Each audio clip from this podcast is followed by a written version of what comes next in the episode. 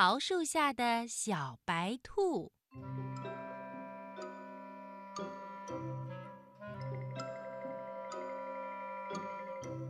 远远的，滚来一个雪球。哟，不是雪球，是一只小白兔，连蹦带跳的跑了过来。老桃树摇着树枝说：“小白兔，你就住在我这儿吧，这儿多美呀！有草地，有鲜花，还有一条小溪，整天叮叮咚咚弹着琴。”小白兔点点头，就在老桃树的树根旁边挖了个洞，住了下来。一天，小白兔跑到水塘边，一瞧，它映着蓝天白云。咦，怎么还有一片粉红色的东西呢？小白兔抬头一望，啊，原来是一树的桃花啊！暖和的风吹过来，花瓣落了下来，好像下着一场粉红色的雪。小白兔捡起花瓣，想起许多朋友。我要把这些花瓣寄给我的朋友们。小白兔在每一个信封里装进一片花瓣，再把信往天上一撒，说：“飞吧，飞吧，快飞到朋友们的身边去。”老山羊正在看书。小白兔的信飞来了，老山羊拆开信封儿，一片花瓣轻轻地落在他的书上。啊，这是一张书签儿呢！往后我一翻开书，就能看见这张漂漂亮亮的书签儿，有多好啊！小猫望着天空，它在想心事儿。明天是它的生日。得打扮得漂漂亮亮的，嗯，要是有只好看的发卡，那多美呀！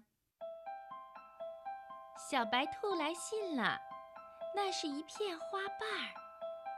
小猫乐得跳了起来，这正是我想要的发卡，还是粉红色的嘞！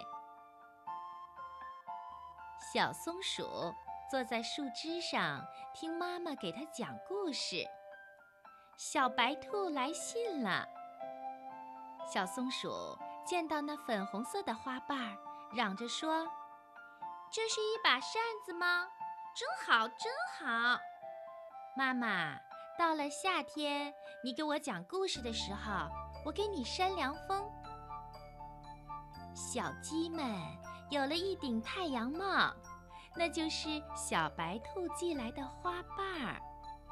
他们春游去，这顶太阳帽，你戴一会儿，我戴一会儿，你和我都变得更美丽了。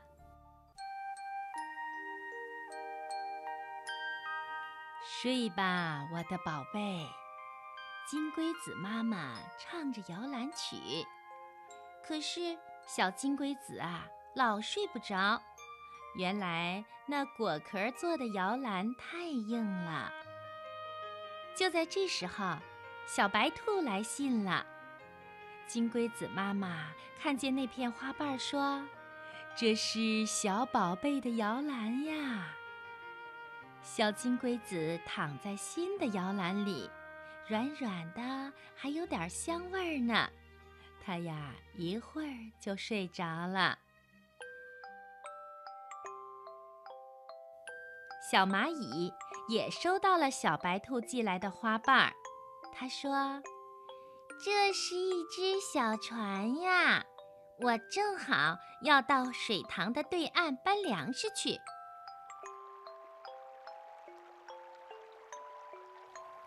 粉红色的小船在水塘里飘呀飘呀，风儿吹得它轻轻的打转儿，真好玩儿。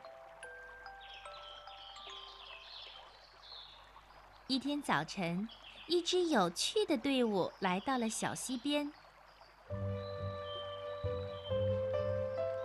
老山羊夹着书，书里露出半张粉红色的书签儿。小猫咪戴着一只粉红色的发卡，小松鼠拿着一把粉红色的扇子，小鸡们顶着一顶粉红色的太阳帽，金龟子妈妈背着一只粉红色的摇篮，摇篮里面躺着它的小宝贝。啊，小溪里还飘来了一只粉红色的小船。小船上乘坐着很多小蚂蚁。